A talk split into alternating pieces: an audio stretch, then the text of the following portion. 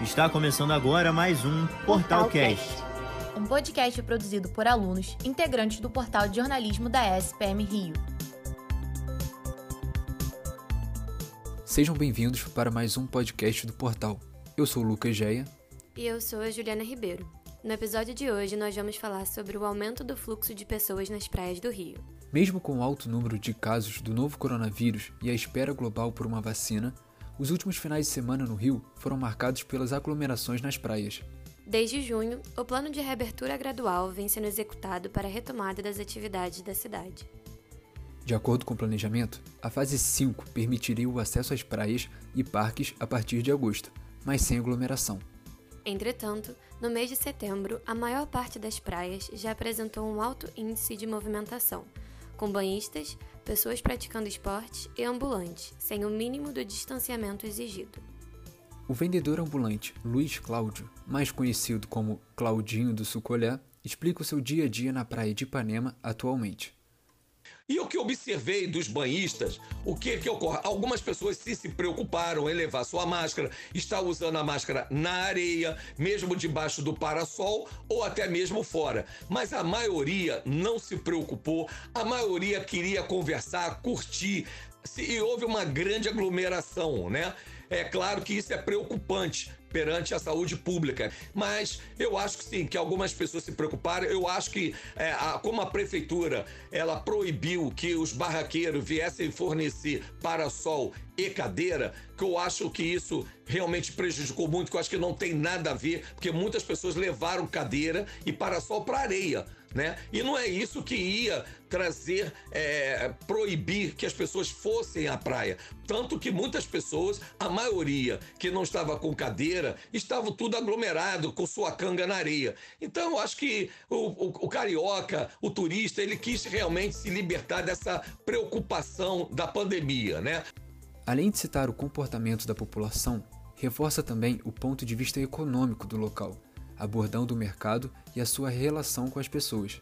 E a minha medida de segurança que eu estou tomando referente à minha pessoa, até a minha equipe que está voltando, é usar máscara, usar álcool gel, mas também você às vezes não tem condições de você gritar na areia, né, debaixo de sol com a máscara, porque às vezes ela cai e aí você começa a segurar, leva, ao nariz novamente, é muito complicado, mas você tenta se preocupar o máximo.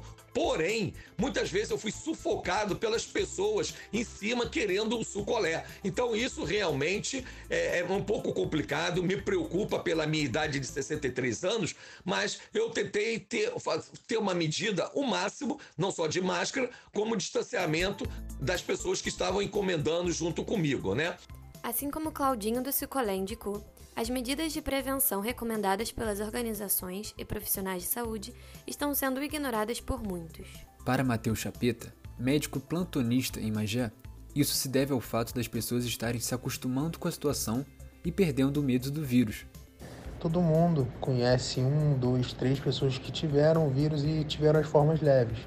Às vezes até conhece pessoas que também morreram do vírus, mas conhecem muito mais pessoas que tiveram formas leves ou às vezes foram até assintomáticos, sabe? Então isso faz com que as pessoas comecem a perder um pouco daquele medo do, do coronavírus, sabe? Para mim, na minha opinião, é um erro essa, essa perca do medo do vírus, porque é um vírus que merece ser respeitado e já provou para o mundo inteiro que ele tem que ser respeitado.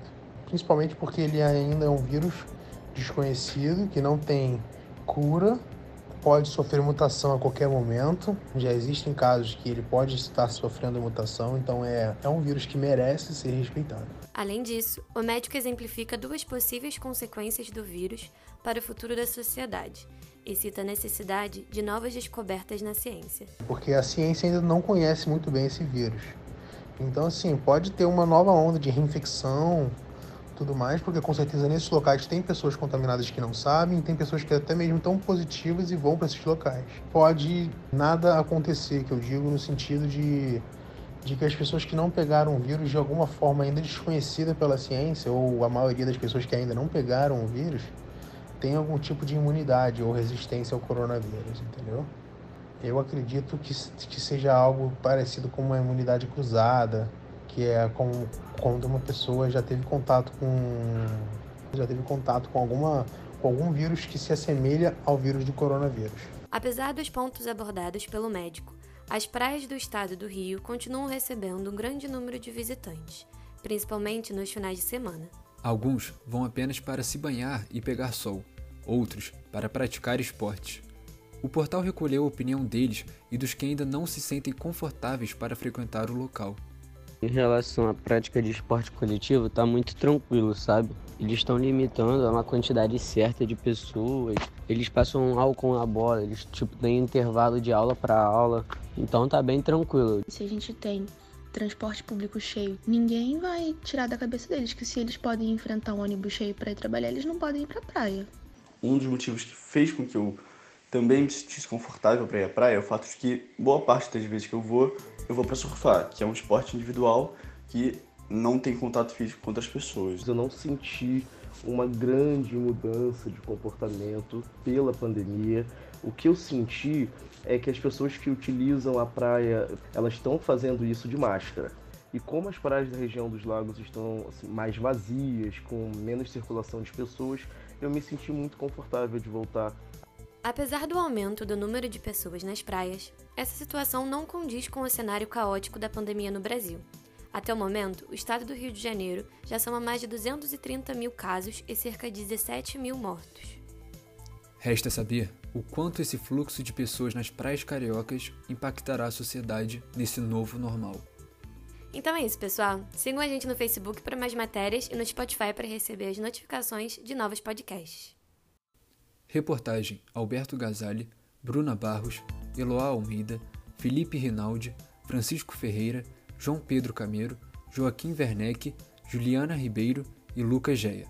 Edição: Francisco Ferreira. Supervisão: Carolina Mia e Patrick Garrido.